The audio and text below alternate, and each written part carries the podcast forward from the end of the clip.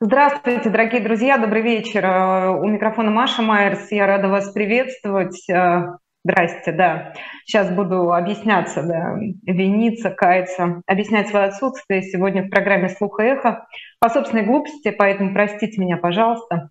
А Евгений Борисович Коган, инвестбанкир и автор Телеграм, Инстаграм, Ютуб каналов Биткоган совсем скоро к нам присоединится.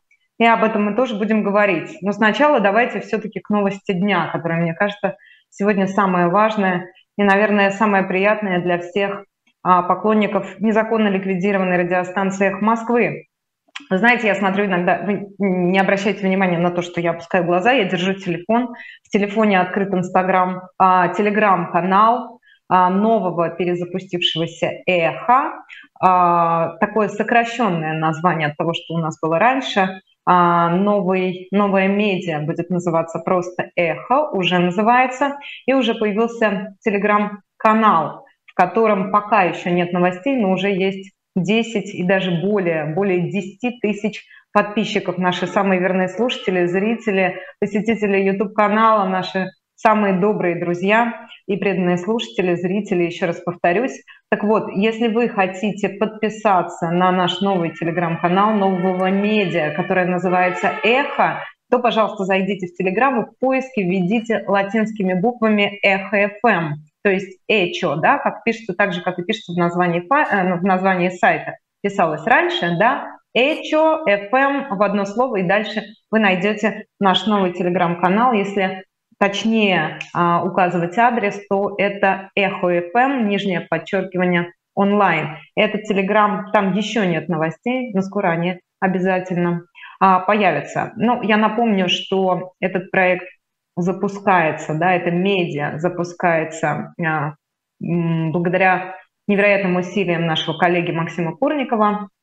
Собственно, он об этом сегодня рассказывал в эфире «Дождя».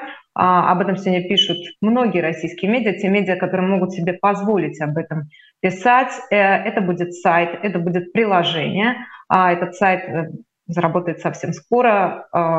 Приложение появится, соответственно, в Play Market от Google и в App Store и будет доступно для скачивания. Что касается трансляции, что касается эфира, то позвольте мне я скажу вам о том, что а, это будет скажем так, объединение усилий команды «Эхо Москвы», журналистов «Эхо Москвы», которые действительно сегодня находятся не только в Москве, но разбросаны по всему миру, ведут свои личные YouTube-каналы, ведут передачи из разных уголков планеты, и э, весь этот контент будет объединен, и также значительную часть составят те программы, которые выходят на YouTube-канале «Живой гвоздь». И вот, собственно, где мы имеем, где я имею честь с вами общаться, где мы можем встречаться.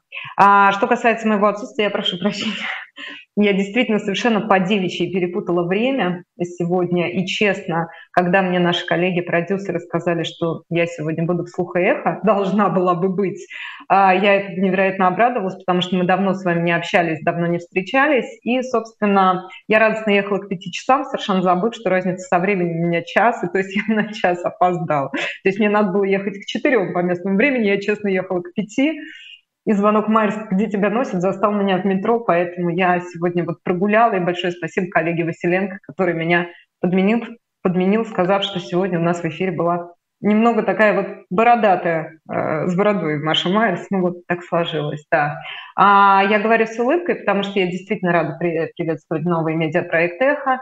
Я рада нашей встрече и рада поприветствовать Евгения Борисовича Когана. Евгений Борисович, здравствуй.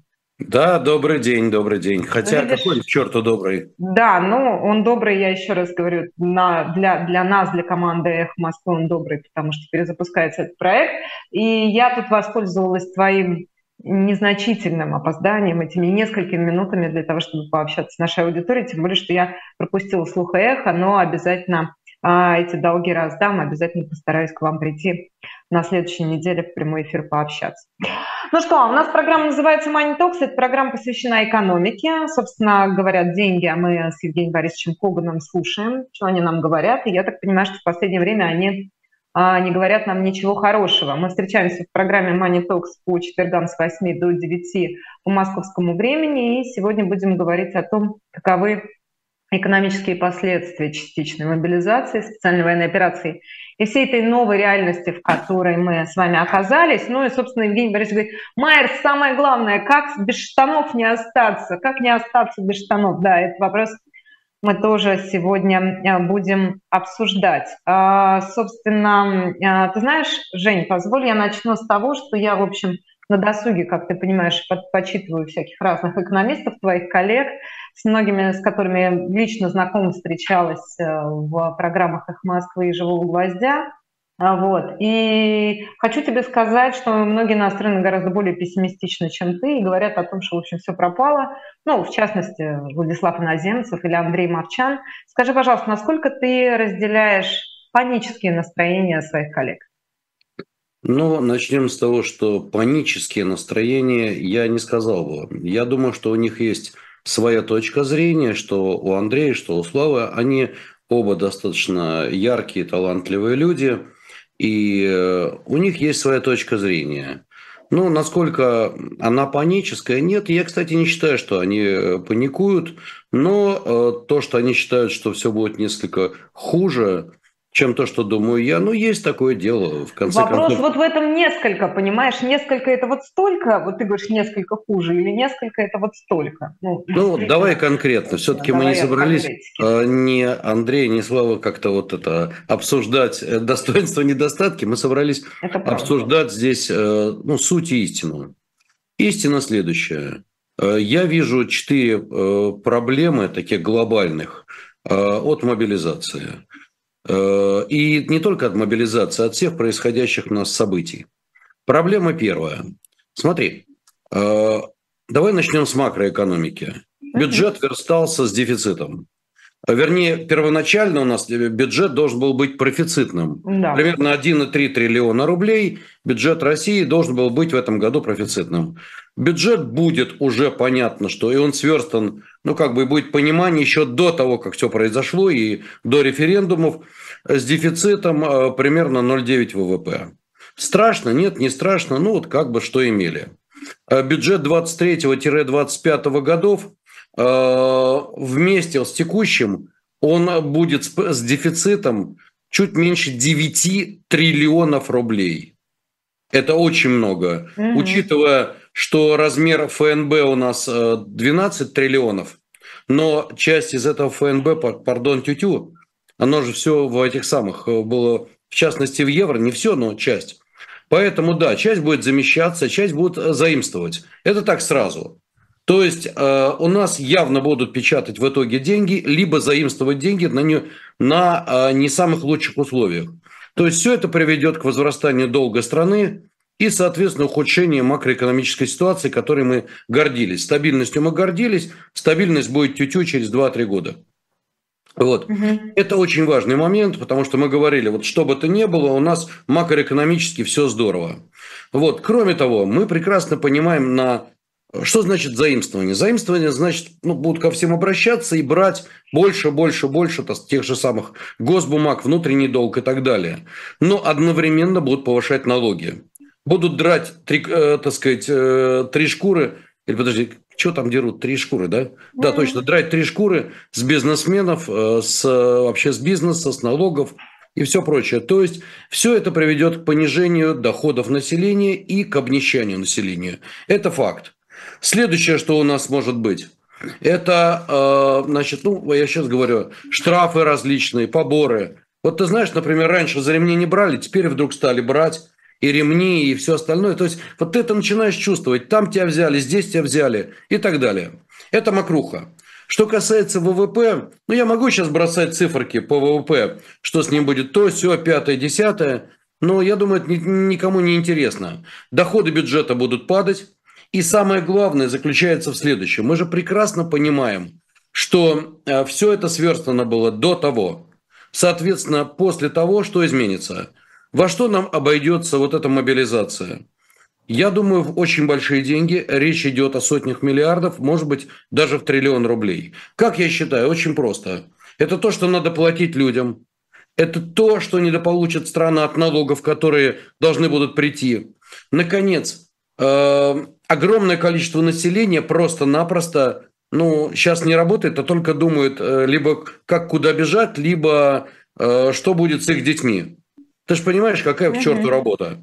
Соответственно, это приведет к чему? Теперь давай... Да, кстати, еще важный момент – инфляция. Мы как-то вырулили так достаточно хорошо. Здесь надо вот признаться, что ЦБ молодцы, правда молодцы. Э, смогли вырулить и нашу инфляцию, которая раскручивалась. Ты вспомни, начало года, что мы говорили? Мы говорили о том, что э, будет инфляция там 20-30%. Некоторые говорили, нет, 40%. В итоге мы уже три месяца почти или два месяца имеем дефляцию. Круто. То есть ну, инфляция да. ушла. Но э, ты же понимаешь, что дефицит бюджета, заимствование, ну и так далее, все это приведет к тому, что инфляция скоро подним... начнет снова поднимать голову. Это факт. Итог, если перейти с макро на микроуровень, обнищание людей. Теперь давай смотреть с точки зрения э, конкретных компаний и банков. Начнем мы с тобой с банков. Угу. Как известно, за все будут в итоге платить банки. Ты знаешь, у нас провели закон, что банки должны будут списать кредиты, если, так сказать, погиб человек или если ранен там и так далее и тому подобное. Хочется спросить, ребят, ну, я не являюсь в данном случае адвокатом банкиров, но э, как бы что такое банки заплатят? Госбанки, ну хорошо, их потом государство декапитализирует и попадут просто-напросто акционеры, которые не получат дивиденды, ну вот так вот. Э, если мы говорим про малые или средние банки, значит, за все будут платить их собственники и их акционеры. Ну, вот как-то так. Или если банки обанкротятся, ну, извините, такие расклады. Ну, наверное, это не совсем правильно, если не совсем хорошо. Подожди секунду одну. А, насколько я понимаю, там речь шла о списании, по-моему, речь шла о кредитных каникулах, то есть эти кредиты все равно придется возвращать. Просто другой вопрос, а, что Ты знаешь, после это... возвращения, после возра... ну, э, возвращать Наш... деньги э, будут те, кто вернет, вернутся с этих самых, с военных, с даже не знаю, как это назвать, с полей, с лесов, с военных действий, с зоны боевого конфликта, с войны, не знаю, любые слова тут можно Давай сказать. так, тот, кто вернется живой. Вот давай говорить честно, ну, тот, да, кто понятно. вернется живой. Угу. Да, угу. они будут платить, скорее всего, но э, проблема-то не в этом. Пойми, банк – это же такая организация, ну как, вот я говорю как банкир, да, у тебя дебет и кредит, у тебя депозит и у тебя кредит. Ты получил депозит и ты дал кредит. Депозит человек попросил назад, а кредит ты не можешь получить назад, потому что человек не платит. Нет потока. Ты же в конце концов рассчитываешь на поток платежей. У тебя бизнес просчитанный. Здесь дебет, здесь кредит. Все, и шуток здесь нету. Вот такая вот фигня. Значит, э, дальше. То есть полетят многие банки, и, по всей видимости, многие люди, которые держат там деньги, ну, наверное, в очередной раз их лишатся. Или же они будут присоединены, или еще что-то. Но, опять же, люди за все заплатят. Пошли ну, то есть ты так. говоришь о маленьких банках, да, региональных в основном? Ну, разные, да, крупнее, маленькие, средние. Крупняк-то, наверное, не тронут. Ну, скорее всего, государство будет Вопрос не в том, что не да, тронут, а вопрос в том, что они в итоге из своих собственных средств будут платить за это, понимаешь? Mm угу. за эту разницу. Теперь пойдем дальше. А, следующий аспект – это промышленность. Ну хорошо, крупная промышленность, она выдержит, особенно добывающая. Ну что с ней будет? Нефть как шла, так и идет. Газ так шел, так сказать, только через эти разорванные трубы, так и идет. Ну это я уже... Теперь, а что со средним бизнесом, а что с малым? Давай начинать с малого бизнеса. ИП Два-три там человека, все, из них там одного забрали, ну, особенно ведущего, все, до свидания. Оно не исполняет обязательства, оно не... Ну, ну, короче, все, понимаешь? Дальше пошли. Средний бизнес. А, вот я разговариваю с моим товарищем. Он, mm-hmm. ну, средней руки девелопер, достаточно грамотный, умный человек. А, у него там энное количество крановщиков. А ты понимаешь, что такое крановщик? Это очень ответственная работа. Это очень серьезные профессионалы. Ну, понимаешь, торчать на этой высоте, четко понимать, не ошибиться, это же... Э, так вот, он говорит, у меня что-то процентов 70, что ли, крановщиков получили повестки. А что это значит. Марк? Это значит заморозка стройки. А это значит, что несколько сот или тысяч человек без куска хлеба. Это означает, что пайщики подождут, то есть замороженное строительство – и э, дальше, ну, у него же как, не только крановщики, а стропольщики, а э, сварщики. Опять же, ты же понимаешь, сварщик сварщику рознь. Часто это настоящая филигранная работа. Ты можешь заменить, конечно, но потом у тебя просто дома будут падать. и так далее и тому подобное. Но ему придется замораживать стройку. Так, вот это девелоперы. Пошли дальше. Падает... Ты знаешь, а, да. извини, я просто, что я тебя перебиваю, мы с тобой даже в прошлый раз, по-моему, уже пошли новости, глава полиметалла, если я ничего не спрашиваю, не путаю, а это же огромное, да, это гигант, да, производственный, а уже говорили о кадровом кризисе, который, и который совершенно непонятно, как решать. Потому что а, одно дело, когда тебе надо залить это все дело деньгами, а другое дело, когда у тебя действительно идет отток а, рабочих рук самой высокой квалификации или, скажем так, редких специальностей, да, которых ты просто так не заменишь за один день. Да в этом все и дело. Смотри, вот давай пойдем дальше. Uh, у тебя, uh, у людей уходят доходы, люди поджались все тут же.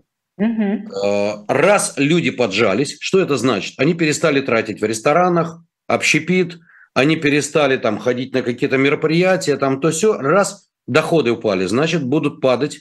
Ты зайди в рестораны сейчас, посмотри. Вдруг, опа, нету народу. Далековато, вот. да. А, ну да, все, тебе все туда... в самолетах, да, я поняла, или на границе да. с Казахстаном. Теперь смотри, вот это все на уровне различных предприятий. Особенно, причем, понимаешь, что мне непонятно? Вот те, кто это все придумали, ну, в конце концов, ну вот ну, во время войны, там, Великой Отечественной, ну, была какая-то бронь для ценных специалистов.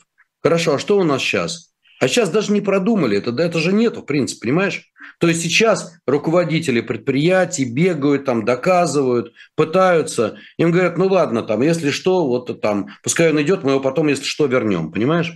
Но mm-hmm. бардак. Вот это вот просто бардак. Теперь э, пойдем дальше.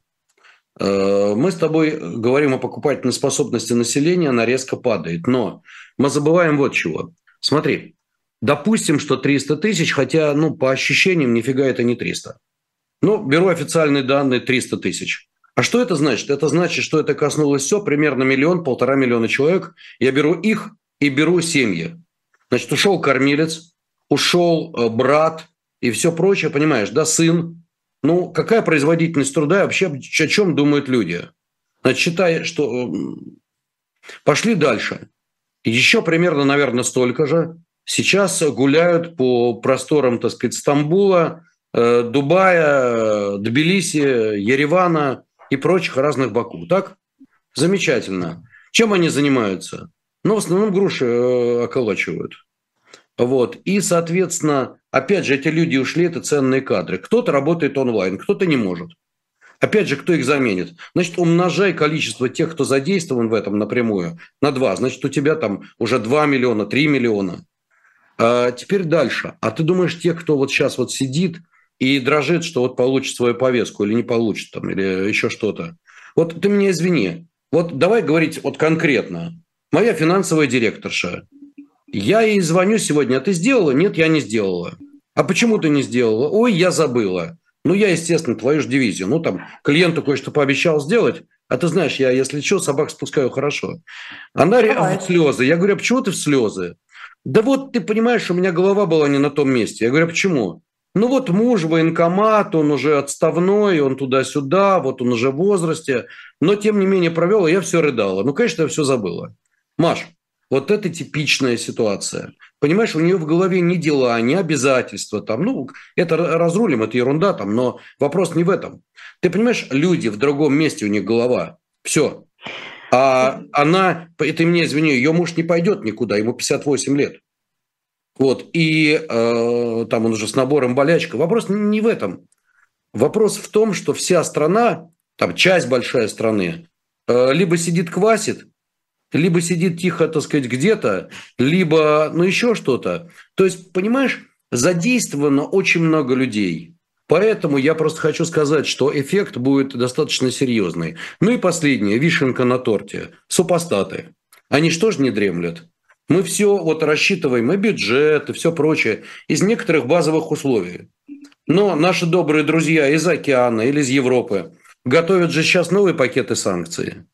А мы понимаем, что эти новые пакеты санкций что сделают? Ну, скорее всего, санкции будут наложены на НКЦ, например. Ну, уже, так сказать, только ленивый об этом не поговорил. Что это значит? Это значит, будут закрыты торги долларом. Как мы будем работать? Ну, понятно, как-то OTC-маркет будет. Но все равно это очень тяжело. Объясни, ну, пожалуйста, что вот что термины, которые... Не биржевой рынок, когда банки... Но тут еще один момент. Обсуждается ситуация, когда, скорее всего, большое количество банков еще новых будет отрублено от Свифта или, может быть, даже не подпадут под SDN-санкции. Иначе говоря, деньги будут э, зам, ну, заморожены просто. Понимаешь? То есть вот все базовые условия, мы с тобой говорим бюджет, доходы бюджета, все это касалось тех расчетов, вот тех.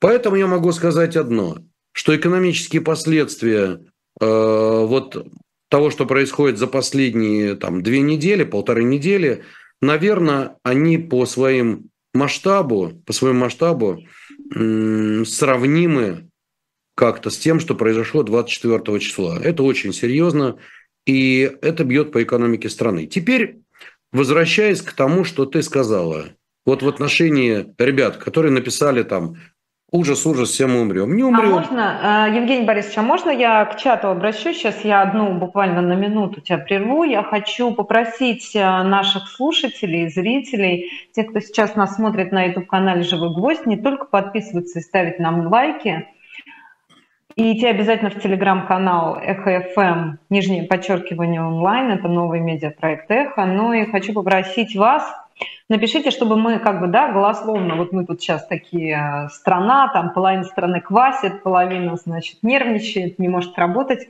А как последние события после а, объявления Путиным частичной мобилизации, да, ну, слово частичное, я не знаю, брать в кавычках или не брать, но юридически, по крайней мере, не объяснено, что же там частичного. Так вот, э, напишите, пожалуйста, в чате, как изменилась ваша жизнь с точки зрения работы. Вот конкретно, что произошло? Вы уволились, вас уволили, или вы уволились в связи с переездом, или э, вы не можете работать по той или иной причине. Как это отразилось реально на вашей сегодня, на ваших сегодняшних взаимоотношениях, если они сохранились, с работодателем, или наоборот эти отношения разорваны. А, просто напишите в чат, да, я, может быть, почитаю ваши кейсы и попрошу Евгения Борисовича это а, прокомментировать. Да. И знаешь, Жень, сейчас э, уже 28 минут, да, 20 часов 28 минут, и нам необходимо сделать небольшую паузу, и мы обязательно вернемся. Я напомню, что это программа Money Talks, Евгений Коган и Маша Майерс. Мы с вами по четвергам с 8 до 9 вечера на YouTube-канале «Живой гвоздь».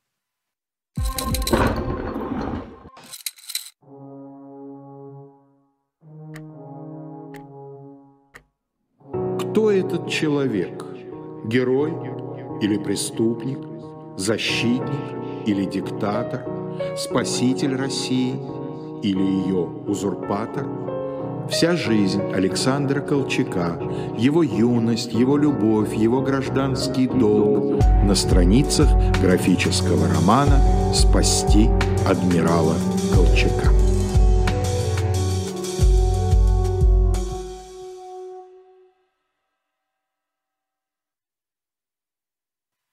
А, отлично, мы вернулись. Евгений Коган и Маша Майерс. Да, я смотрю чат, поэтому извините, если я Опускаю глаза. А, так, ну да, вот Анастасия пишет, например, на грани увольнения работа идет плохо, потому что не можешь сконцентрироваться. Мысли посещают об отъезде.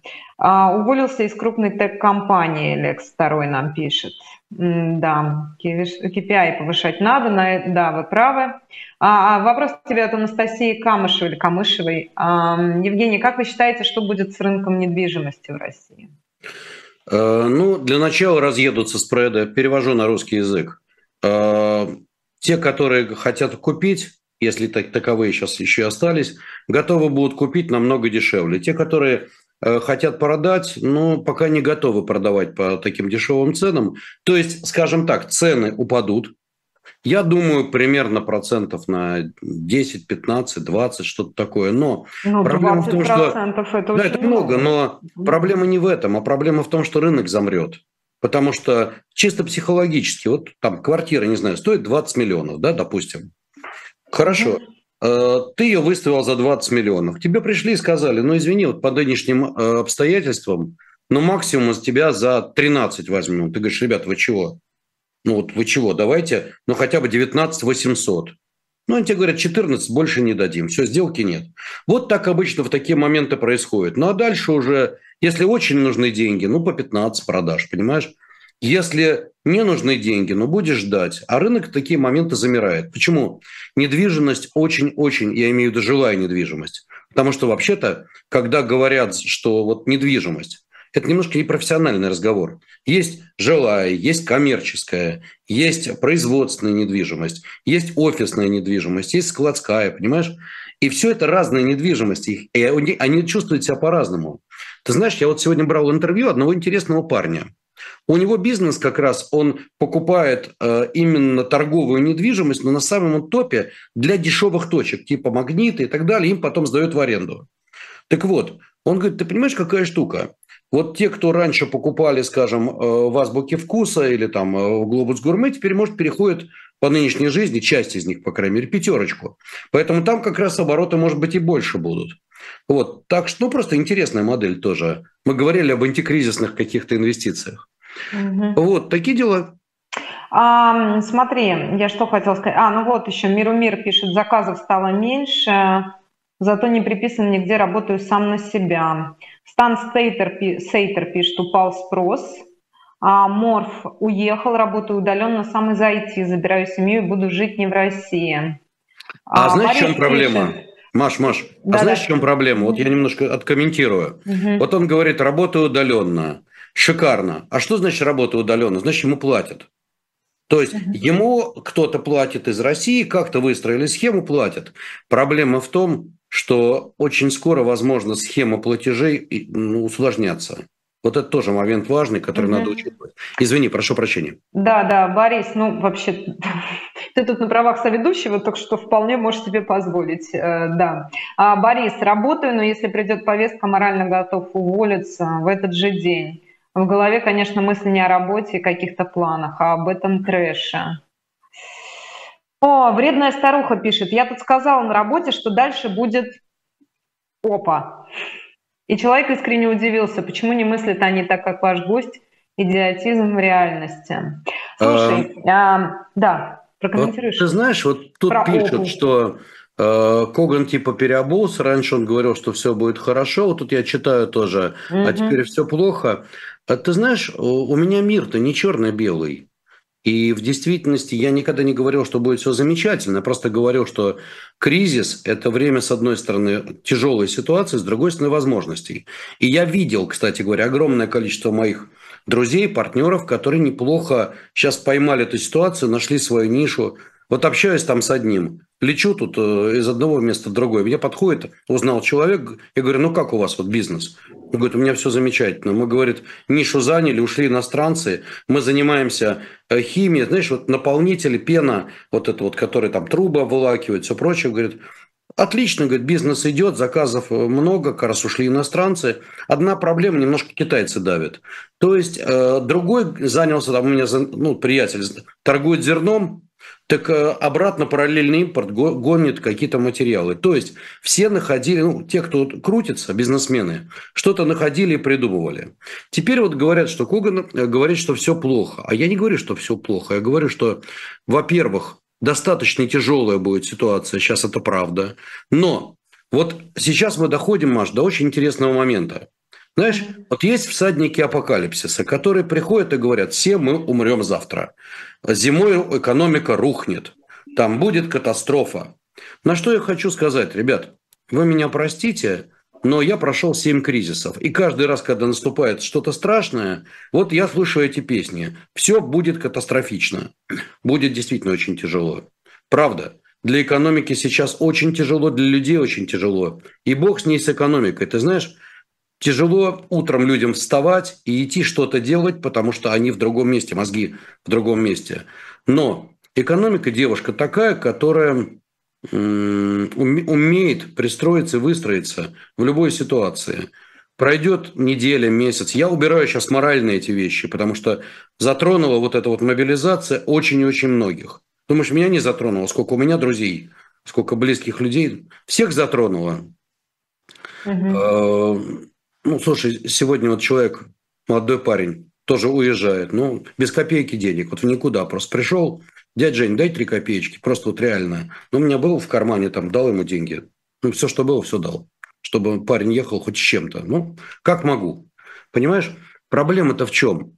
Э, проблема в том, что, с другой стороны, всем нужно есть, всем нужно пить. Э, все равно экономика будет работать. Поэтому, да, будет очень тяжело. Я думаю, что несколько месяцев мы будем привыкать к новой ситуации, хотя к ней привыкнуть невозможно. Невозможно. Но, тем не менее, эм, где-то, наверное, к зиме потихонечку будет становиться легче. Как? А я не знаю, Маш, как. Есть на то много причин. Я могу сказать самое главное. Ставки подняты. Вот выше некуда, понимаешь? Мир еще в такой ситуации, в такой позиции по Зизю никогда не был. Но опыт подсказывает, что в какой-то момент, когда поднимаются ставки выше некуда, все равно о чем-то договариваются.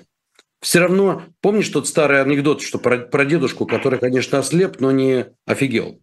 Uh-huh. Так вот, э, я думаю, что и в данной ситуации, вот запиши мои слова, к декабрю, может быть, может быть, к январю, но э, тучи начнут рассеиваться. Как, не знаю. Но экономика начнет выруливать, и жизнь начнет каким-то образом снова возвращаться в какое-то русло.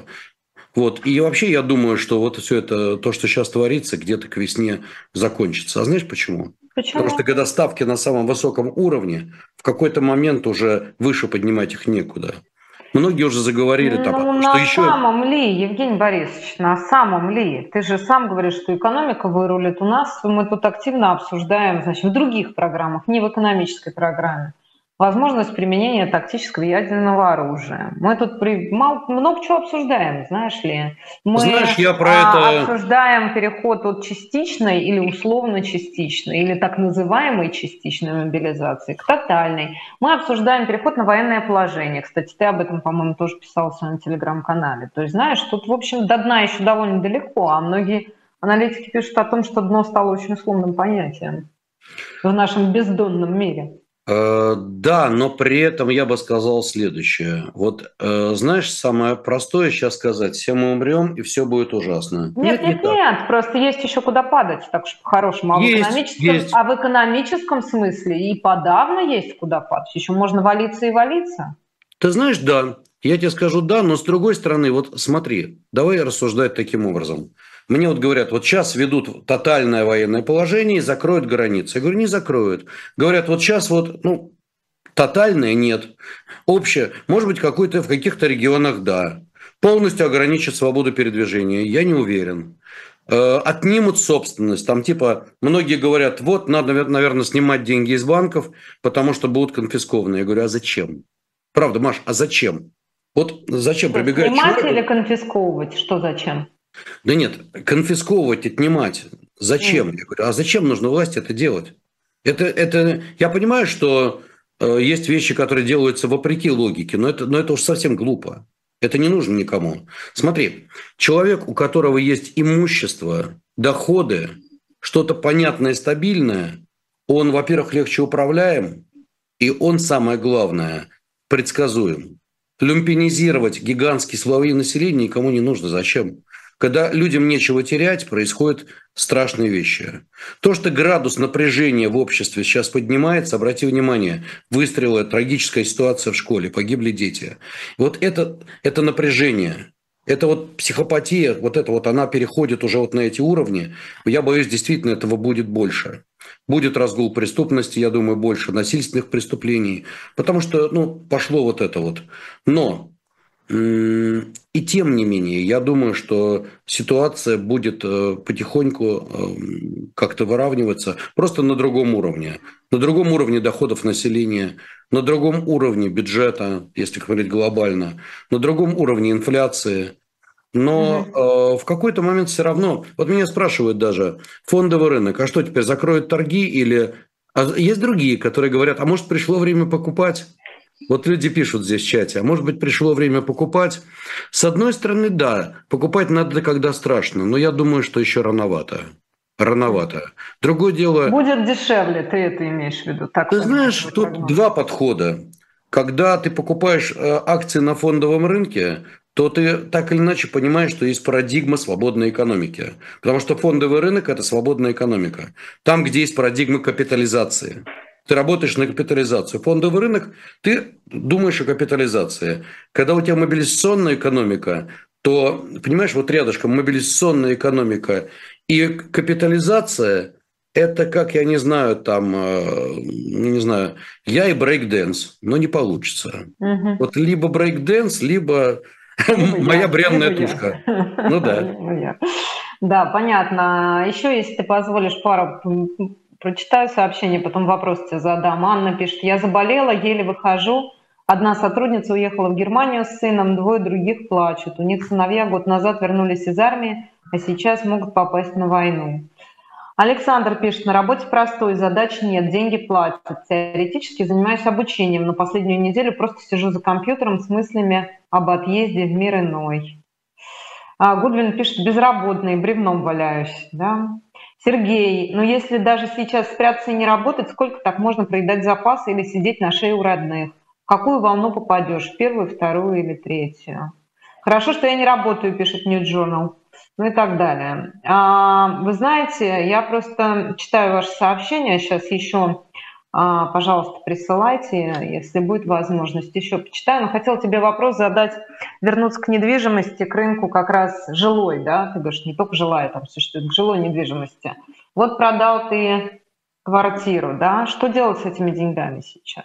При том, Смотри. что в долларах это неплохие деньги. Помните о крепком рубле, о том, что все-таки хотя и, насколько я понимаю, продлили да, ограничения на вывод валюты, но при этом до миллиона в день, а, в месяц, до миллиона долларов в месяц по-прежнему а, физические лица, резидент России имеют право выводить. Поправь. Ну, смотри, есть разные варианты. Вот сегодня пришел ко мне человек, ну, я даю консультации, это один из моих бизнесов. Пришел человек, у него достаточно большой портфель и ценных бумаг, и кэш, и Валюта на счету. Он спрашивает, чего делать. Ну, смотри, начнем с рублей. А, первое. Если э, у вас есть возможность, э, так сказать, купить доллары и отправить их где-то за границу, для вас это комфортно, может быть, это неплохой вариант, потому что курс хороший, и так или иначе, даже после всех комиссий и неправедного курса, скажем так, все равно получится не так плохо. Нет у вас счета за границей, не можете вы. Хорошо, какие у вас есть варианты? Вариант первый. У вас много денег. Отлично. Есть э, еврооблигации НРДшные, которые котируются в НРД. Не те, которые на Западе, которые стоят полкопейки. В НРД, например, евробанды России. Платить по ним платят. Это, по сути, стали рублевые облигации, просто привязанные к доллару, дающие какой-то там купон. 3, 4, 5 годовых. Много не дают сейчас. Ну, слушай, пересидеть в таких бумагах, привязанных к долларов, дающие там несколько процентов годовых, может иметь смысл. То есть просто Минфин платит по ним, просто платит рублями. Ну, слушай, наверное, это не самое плохое решение, привязка к доллару. То есть, по крайней мере, ну, наверное, это не так страшно. Вариант первый. Вариант второй. По нынешней ситуации, как ты понимаешь, фондовый рынок просил. Я не говорю про акции, они могут еще падать. Но облигации-то государственные не, не так сильно просили, ты знаешь, вот что интересно. То есть доходность по ГОСам, например, каким-нибудь там на 2-3 года была там ну 8-8,5. Сейчас она ну 10-10,5. То есть не упали они в пол, ну выросла доходность там, ну не знаю, на 2 3%. Хорошо. Это означает, что цены упали там на 5-6%, на не на 26%. Да, акции упали сильнее, многие бумаги упали и на 30%. Но вот, э, тем не менее, понимаешь, а что такое рынок облигаций? Это основа, это фундамент рынка. Если он более-менее нормальный, предсказуемый, вот как ни странно, пока. Посмотрим, чего завтра услышим в три часа. Но, э, тем не менее, пока вот так. Смотри. А чем мы услышим, ты же понимаешь прекрасно, чем мы услышим. Ну, там Вполне есть себе варианты. очевидно, чем мы услышим, да? Ты знаешь, там есть варианты. Значит, есть мне не варианты. хватает фантазии, прости. Ну, Машенька, да. ничего. Потом расскажу тебе, какие варианты. Все расскажу. Да. Вот, смотри. Есть э, корпорации, которые чувствуют себя даже в нынешней ситуации вполне себе ну, неплохо и думают, слушай, в конце концов, вот кто водку производит? Водочники. Ну нет, я понимаю, конечно, что люди из, там, из товаров э, неповседневного спроса, из люксовых категорий переходят, собственно, понятно куда. Особенно проседает там а, upper middle и middle class, да, ближе туда, к магнитам, к пятерочкам и к... Ну да, но у них да, есть облигации. И, кстати говоря, вот, вот такого mm-hmm. рода компании, которые явно ну, будут жить и будут, может быть, даже не так уж и mm-hmm. плохо жить. Вот, mm-hmm. долги они дают сегодня там 13, 14 годовых, 15.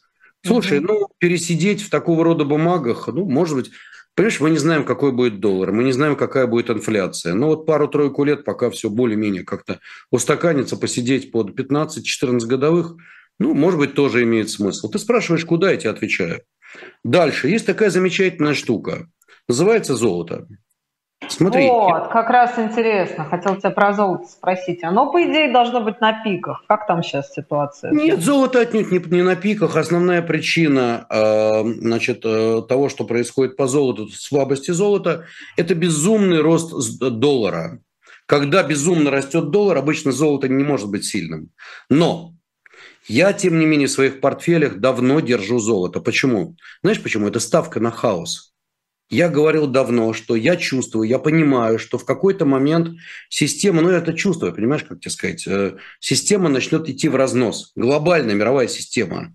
И э, в ситуации хаоса, э, энтропии вот такой огромной, золото как единственная альтернатива доллару. Сегодня в этой ситуации единственное, что растет в мире, это доллар.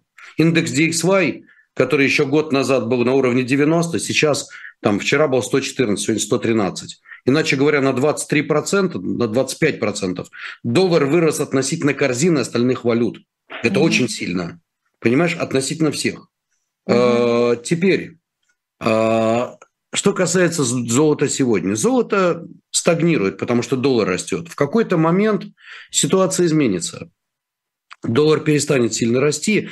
И вот характерная ситуация, Маш, была, знаешь, когда? Вчера. Банк Англии повышает процентные ставки, борется с инфляцией, па -па -па -па -па -па -па, и доигрались. А либористы, вернее, не либористы, а, господи, эти. Короче, правящая коалиция вышла с пакетом э, популистских заявлений, и фонд поскакал вниз, и начался по-настоящему долговой кризис. Облигации Англии полетели пробу колом вниз, доходности вверх. А, а что дальше произошло? О, как интересно. А вышел Банк Англии, который сказал, не-не-не, ребят, переобулся на ходу. Сказал, не-не, подождите, тут мы на десятки миллиардов фунтов сейчас будем скупать обратно облигации, не давая рынкам падать. Маша, а что это значит? Рассказываю. Они отыграли тут же и сказали, нет, нам, пожалуй, стабильность долгового рынка важнее, чем инфляция. Если они начинают э, просто-напросто выкупать банды с рынка, они ликвидность дают. А в Англии да, так понятно. инфляция, чтобы ты знала, 10 годовых. Так вот, по сути своей, если перевести на русский язык, Банк Англии сказал, черт с ней с инфляцией, мне главное, чтобы не было долгового кризиса. Понимаешь, какая интересная штука? Сделали выбор. Сделали выбор. А теперь, ты знаешь, что произошло с золотом в тот же момент? Как ракета, у, наверх. Угу. Вот. То есть хаос в системе, геополитика и плюс вот это неожиданное изменение. И тут же полетело золото. Поэтому я тебе говорю, золото – это пружина, которая очень сильно сжата. Люди многие этого недопонимают. В тот момент, когда мировые центробанки а я думаю, что ФРС в какой-то момент поступит ровно так же, как и поступи, поступил Банк Англии, и отыграет, и найдут причины, и объяснят нам все красиво по науке. В этот момент золото будет не 1600 и не 1700, а под 2000. Увидишь. Вот, и а плюс скажи хаос. мне, пожалуйста, сейчас извини, что я тебя перебиваю, а если, соответственно, мы сейчас убедили кого-то, что золото это интересно, потому что сейчас э, явно дешевле своей да, того, что может быть в недалеком будущем. Скажи, пожалуйста, если это для кого-то инвестиционная идея, то это какие виды вкладов? Это металлический счет, это слитки, это монеты? То есть что бы ты рекомендовал в этом смысле? Э, ну, во-первых, начнем с того, что я так думаю. Я не могу да. говорить, что я сто процентов прав. Я да. так думаю. Может быть, я ошибаюсь. Любой интеллигентный человек всегда понимает, что он может ошибаться. Это нормально. Теперь второй момент. Э, если вот сделать ставку на золото, да есть разные варианты. Если у тебя деньги на Западе, отлично, есть золотые ETF. То есть, иначе говоря, бумажное золото. Ты можешь просто его купить, никаких расходов, ликвидно, удобно. Э, второе. Есть акции золотодобывающих компаний, крупнейших. Барик, Ньюман, Кинрос и так далее. Ну, просто это золото с дивидендами. Угу. Третье. У тебя есть, это кто наиболее такой шустрый, пожалуйста, двойные ETF на там, акции малой капитализации по золоту. Но это уже для особо продвинутых. Наконец, хочешь э, купить золото в России, с этим немножко посложнее. Ты можешь купить акции полюса, но там ты берешь полный рост уже рынок акций, риск э, российского рынка. Ты можешь купить, сделать металлический счет в России. Пожалуйста, это проблемы никакой нету. Иди там в крупный банк, чтобы ты не переживал, типа Сбера, да и сделай. Нет вопросов. Наконец, слушай, сейчас банки предлагают, они, и, кстати говоря, это очень сильно упало в рублях, просто слитки. Вот э, после того, как отменили налоги на это дело, вот все, которые были дебильные, ну так можно же спокойно это купить. И мне кажется, что да, это рискованно. Знаешь почему? Хранить, страховать. Потом, ты знаешь, откровенно, вот э, ячейки банковские, я, я им теперь, особенно в нынешней ситуации, не уверен, что им можно будет на 100% доверять. Но это отдельный разговор. Короче говоря, такое золото тоже можно купить в слитках. Потому что, знаешь, как говорится, маешь вещь, карман засунул, пошел. Вот. Да, его только пальчиками трогать не рекомендуют. Там тоже особенные условия хранения. Да, да, да, они там запаяны, это особая штука. То есть вариантов много. И каждый выбирает, в конце концов, слушай, не знаете, как брать, идите к профессионалу, но в конце концов, ну, извини, не буду заниматься рекламой, приходите, подскажем. Причем тут же важно индивидуально, у каждого свои условия. Нет, подожди, ты занимаешься рекламой, а я должна в этот момент говорить, не ходите к Когану, ничего он вам не подскажет. Тогда вот тогда... Не ходите, дети, не ходите, Когану гулять. Когану гулять, да. Да, а, Рома пишет, а, на работе только и разговоров, что об отъезде, сам думаю о нем уже который день, что делать не знаю, российский бухгалтер только в России нужен. А ты знаешь, Маш, Маш, знаешь, какой у меня сейчас самый большой запрос? Вот, э, ну, у меня же телеграм-канал, и там очень многие обращаются. Если mm-hmm. честно, десятки тысяч. Знаешь, какие вопросы? Mm-hmm. Расскажите про виды на жительство в Дубае. Ну, я mm-hmm. там, например, создал компанию, которая занимается как раз этими вопросами. Расскажите про это. А расскажите, а можно ли делать гид, вид на жительство на Кипре? А расскажите, можно ли Греции? А что там в Грузии? А как перевести деньги? А как вывести деньги? Народ сейчас только об этом думает, если честно. А mm-hmm. многие сидят и спрашивают, уехать, не уехать. Знаешь да. как? Дальше вспоминаю старый анекдот, не знаю, о чем вы говорите, но ехать надо. Помнишь? Я, знаешь, я просто действительно в такой вот панике, в которой, как ты знаешь, я сейчас нахожусь не в России, и в той панике, в которой живут вот мои друзья, родня, и мне звонят коллеги, говорят, ты не знаешь, что здесь происходит. Там мужчины пропали с улиц, из общественного транспорта и так далее, и так далее. И действительно, а, это очень страшно, и ты видишь эти кадры там с Верхнего Ларса, с границы с Казахстаном и прочие, да, все эти самолеты набитые, толпы в аэропортах, пробки на въезде во Внуково и так далее. Вот, а потом ты думаешь о том, что то, что там, да, и ты вот говоришь вопросы, то, что там вот убыло в России, я имею в виду вот этот кадровый резерв, да, он перемещается там Грузия, Армения, Азербайджан, Турция, Израиль, кто куда успеет доехать. И в этом смысле я с ужасом думаю постоянно, а что будете делать через месяц, а что будете делать через год, люди дорогие, а как эта экономика сможет переварить, а какие это возможности. То есть сейчас люди думают только вот спастись, да, и их можно понять. И в этом смысле мое сочувствие и моя боль безгранична, такая же, которую испытывают в настоящий момент россияне. Но дальше, насколько, как способны эти страны. То есть ты, я думаю, ты сейчас мне скажешь, что эти люди спрашивают, как устроиться на работу, а ты говоришь, что люди в основном интересуются, как вывести деньги или как получить ВНЖ. Э, ты знаешь, ну вот тут пишут, что Коган паспортами торгует. Не, ребят, я не торгую паспортами. Это вообще не мой бизнес. Нет, есть просто запросы на ВНЖ, и есть просто те компании, которые оформляют. Мы, я, мы консалтингом занимаемся, просто знаем, как это лучше сделать, как эффективнее, дешевле и так далее. Но это отдельный разговор, я не буду сейчас, правда, Да, ну вот смотри, например, Елизавета, мой хирург, имплантолог, покинул страну, ортодонт уехал с мужем из страны. В клинике а, говорят, что все хирурги разъехались. Я заставляю себя работать, но голова отдельно, тело отдельно. Ну, врачи, они же все военнообязанные, поэтому там особая история. Да? А, по поводу того, как э, справиться экономики этих стран с таким наплывом, какая здесь может быть экономическая выгода, кто в профите? Вот в этом мой вопрос. Потому Ты что, знаешь, конечно, э, сегодня главное пересечь границу, а завтра люди спросят, на что, собственно, им жить. Ты знаешь, э, вот тот совет, который вот я дал молодому человеку, который как раз вот э, летел, пришел ко мне, он говорит, вот я сейчас лечу, потому что, ну, вот не хочу, так моя позиция. Я говорю, ладно, Он меня спрашивает, слушай, а чем мне заниматься? Я говорю, а что? Ну, вот я, у меня незаконченное высшее. Я говорю, чувак, ты кто? Он говорит, ну вот я мастер спорта по такому-то спорту. Ну так иди, говорю, иди, приди и скажи, я вот мастер спорта, иди детей тренируй, на хлеб тебе хватит. Ты знаешь, в действительности я тебе Кроме шуток видела такие запросы, да. Разумеется. Детские тренеры, воспитатели в детских садах, няни. Ну, тут все упирается в язык, конечно, но детские тренеры, Маша, да, спорт. Маша, все индивидуально, но я в своей жизни прошел иммиграцию. Иммиграция – тяжелейшая вещь. Угу. Ты должен доказывать, что ты не верблюд. Иммигрант... А верблюд, скорее, скорее всего, проблема в том, что ты верблюд. Ну, иммигрант всегда, знаешь, существо второго сорта, на него смотрят. А что, это правда все. Это правда, да. Вот, но надо уметь пробиваться. И э, тут сила воли, сжал зубы, пошел. Выучил язык, но, опять же, я думаю, что очень многие, 90% вернутся рано или поздно. Ну, я убежден. Вопрос, ты знаешь, вернуться может и 100%, и, и, и 146, как любит говорить Российской Федерации. Вопрос только в том, какой будет страна, и кто будет у власти, и что будет с Украиной, и что будет с Россией в тот момент, когда эти люди примут решение возвращаться.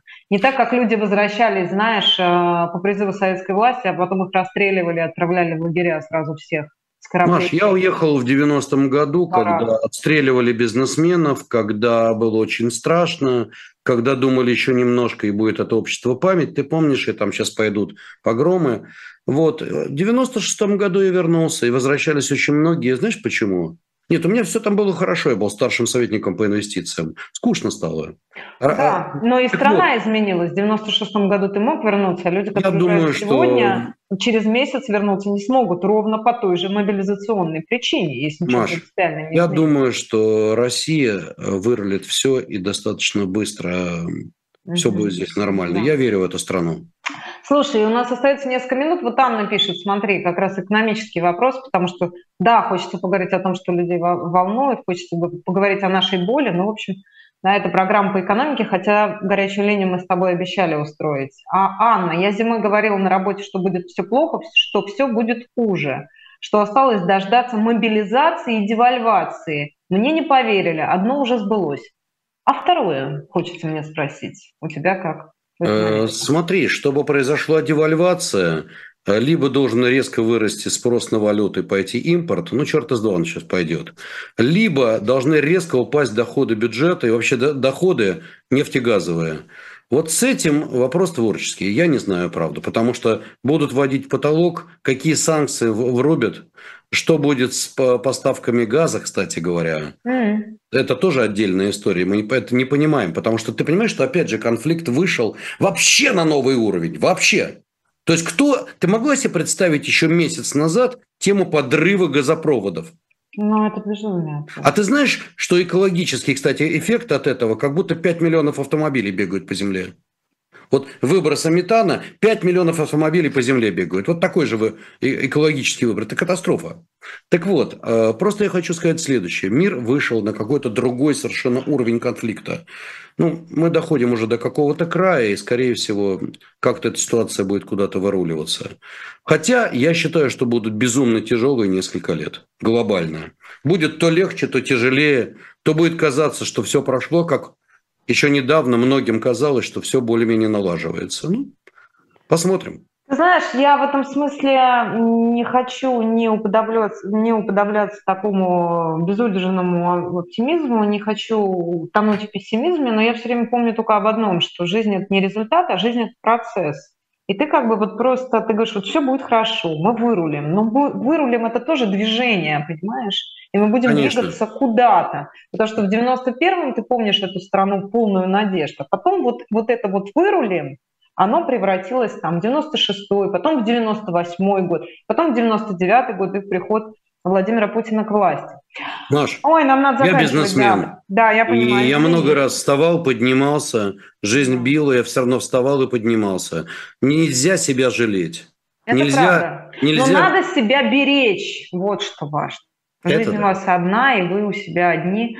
Дорогие друзья, поэтому да, ну, нам надо уже заканчивать, тем более впереди Пастухов и Венедиктов, они нас обязательно выгонят. Будьте здоровы, берегите себя. Мы с Коганом вернемся в следующий четверг. До свидания. Счастливо.